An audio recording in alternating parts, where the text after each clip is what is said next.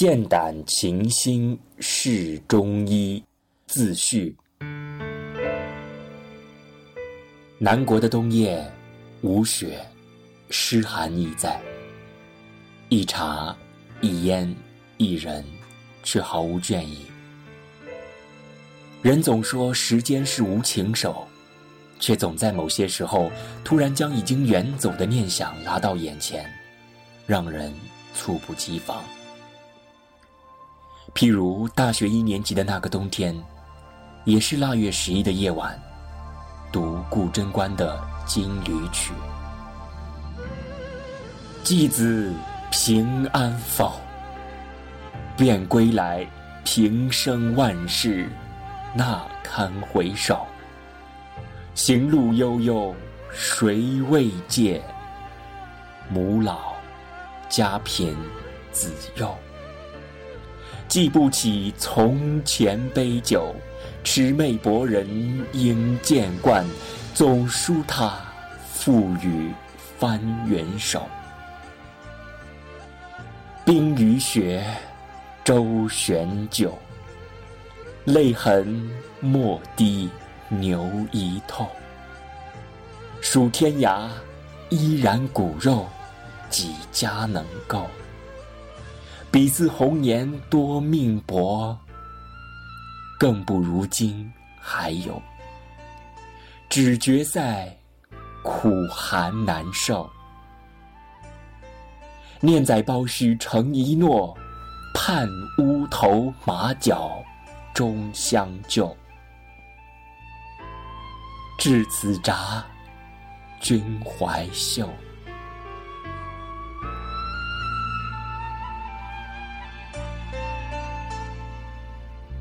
我亦飘零久，十年来，深恩负尽，死生师友。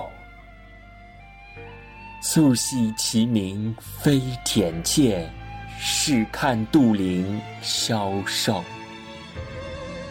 曾不减夜郎缠昼，薄命长辞知己别。问人生到此，凄凉否？千万恨从君剖，胸生欣慰我丁丑。共些时，冰霜摧折，早衰蒲柳。师父从今须少作，留取心魂相守。但愿得和亲人寿，归日即翻行数稿，把空明料理传身后。言不尽，关顿首。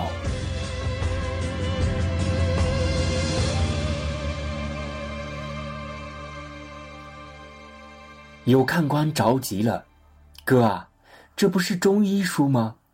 扯这么些凄凉的东西干嘛？且听我慢慢从《金缕曲》的由来说起。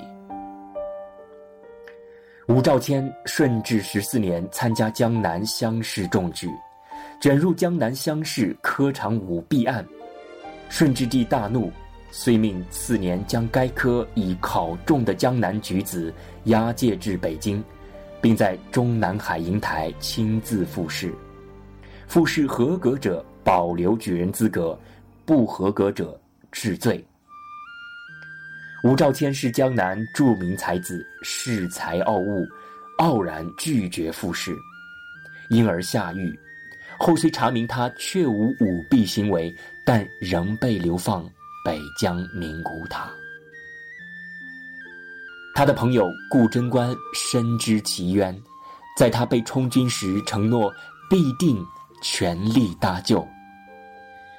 然而二十多年过去了，康熙帝继位，在宰相纳兰明珠即著名词人纳兰性德的父亲家当幕僚的顾贞观，仍无机会实现当初承诺。一日酒饭后，想起好友在决赛之地饥寒交迫，顾贞观不由潸然泪下，于是寄了两阙词给他，就是这首有名的《金缕曲》。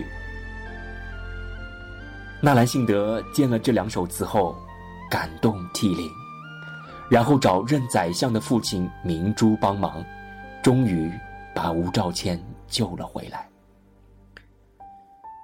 吴兆谦回到京城，到了相府，看见斋壁上题着“故梁坟，为吴汉茶驱西处”，不禁泪流满面。此时我亦如吴兆谦一样。泪流满面，眼前仿佛站着中医的斗士吕炳奎。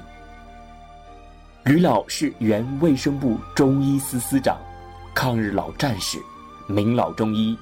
二零零二年十一月十五日，他给胡锦涛总书记的信里鲜明的提出“拯救中医，刻不容缓”的观点。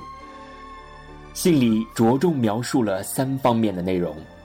一一九五零至一九五八年时，中国有中医近五十万人；到了一九七八年时，只有二十五万人；现今二零零二年，也只有三十八万人。而西医人数则由一九三零年时的四千人到现今的两百万人。中医药学由于在各方面都与西医药学不平等。中医已接近被消灭的边缘。二，当下的中医医院说是中医，实质上仍是以西医治疗手段为主，中医为辅。全国几乎没有一所纯中医医院，中医成了西医的附属品。三，中医药学在现今的状况，可以说已经被西医消灭了。只是掌握有纯中医技能的中医师们还没有死绝，人还在，但是这些人也都是五十岁以上的人了。五十岁以下的会纯中医的人几乎为零。照此下去，再有十年，中医药学要翻身就难于上青天了。中医药学将在我们这一代人手中失落。如果这样，那我们将是中华民族的罪人。吕老的言论在当时可谓空谷足音，至今仍然振聋发聩。但又是八年过去了，我们现代的中医又是什么样子？为什么会被浩浩荡荡的西医大潮淹没，而只剩下躯壳，名不副实？中医和西医的区别在什么地方？中医到底应该怎么学、怎么用？中医到底科不科学？做了二十年中医，我心里一直有这样一个愿望，就是也要写一本书，如顾贞观用词感动了纳兰公子，方能解救吴兆谦一样，希望更多的人能听见一个中医挚爱者的心声。让老百姓知道中医的现状，了解中医，并回答上述问题，更以自己学中医的心路和行医历程来描绘一个中医人朝圣之路的艰辛和喜悦，感动每一个可以被感动的人。诚如《诗经》所言：“知我者，谓我心忧；不知者，谓我何求。”悠悠苍天。此何人哉？